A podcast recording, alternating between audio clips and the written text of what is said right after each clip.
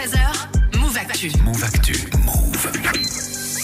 Comme tous les mercredis, c'est jeux vidéo avec oui. toi, Geoffrey, évidemment. Et là, on est peut-être euh, sur la sortie du jeu de cette fin d'année. Et ouais, puisqu'il est enfin là, le nouveau Battlefield annoncé il y a plusieurs mois maintenant. Une sortie repoussée de quelques semaines. Electronic Arts revient sur le devant de la scène avec son nouveau FPS, le 16e de la série déjà quand on compte les extensions et les spin-offs. Attendu depuis bah, Battlefield 5 qui était sorti en 2018. C'est le premier présent sur PS5 et Xbox, les consoles next-gen. Et il s'appelle Battlefield 2042.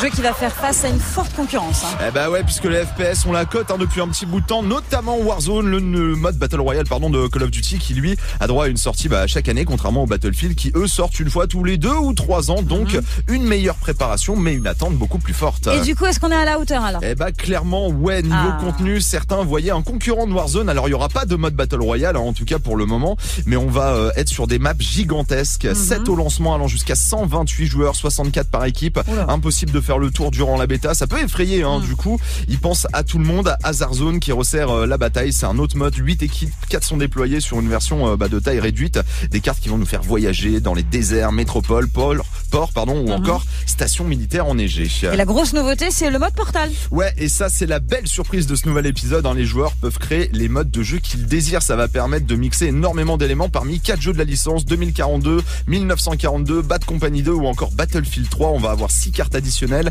et de nombreuses armes supplémentaires. Tout ça en plus du jeu de base. Un mode hyper puissant où les règles bah, peuvent être changées au fur et à mesure, ce qui fait que chaque partie peut être unique. Un nouveau mode qui pourrait sûrement devenir un incontournable. Et puis l'autre nouveauté, c'est la météo. Ouais, alors ça c'est génial aussi. Hein. Des tornades peuvent perturber les affrontements de façon réfléchie. Les pluies diluviennes et les bourrasques atténuent les bruits de pas, tandis que les tempêtes de sable obscurcissent la vision et empêchent les appareils électroniques de fonctionner pleinement. Ça va arriver de façon complètement aléatoire dans la partie, mais par contre ça risque de modifier pas mal le déroulement du truc, donc c'est hyper intéressant. Et c'est c'est un des nombreux points positifs, hein, comme les graphismes très réussis, hyper colorés, la data qui se lit hyper bien. Le sound design est comme d'habitude excellent. Un contenu colossal. On regrettera juste le manque d'histoire. hein. Il n'y a pas de mode solo dans cet opus, que du multijoueur, mais un multi qui peut et risque de faire mal à la concurrence à l'approche des fêtes de fin d'année. On met le jeu sous le sapin ou pas, euh, Greg? Toujours, mais Ouais. il n'y a pas de mode solo, c'est dommage, j'aime bien les modes solo Eh dans ouais, ce non, genre pas de jeu. d'histoire, que du multi là. Après, moi je suis Team Call of euh, de base, mais euh, le, le Call of sort tous les ans et le Battlefield, c'est vrai qu'il y a encore un peu plus d'attente et que tiens, il y a un petit truc en plus de dire putain, il y a un nouveau Battlefield qui va sortir. En Quoi. tout cas, on a senti que c'était validé. euh, Ah, celui-là, il est très très Alors, fond, ça hein. commence un peu à gueuler déjà. hein. Attention, hein, il y a quelques joueurs qui commencent à gueuler parce que Comme apparemment d'hab. c'est pas optimisé à fond. Ouais.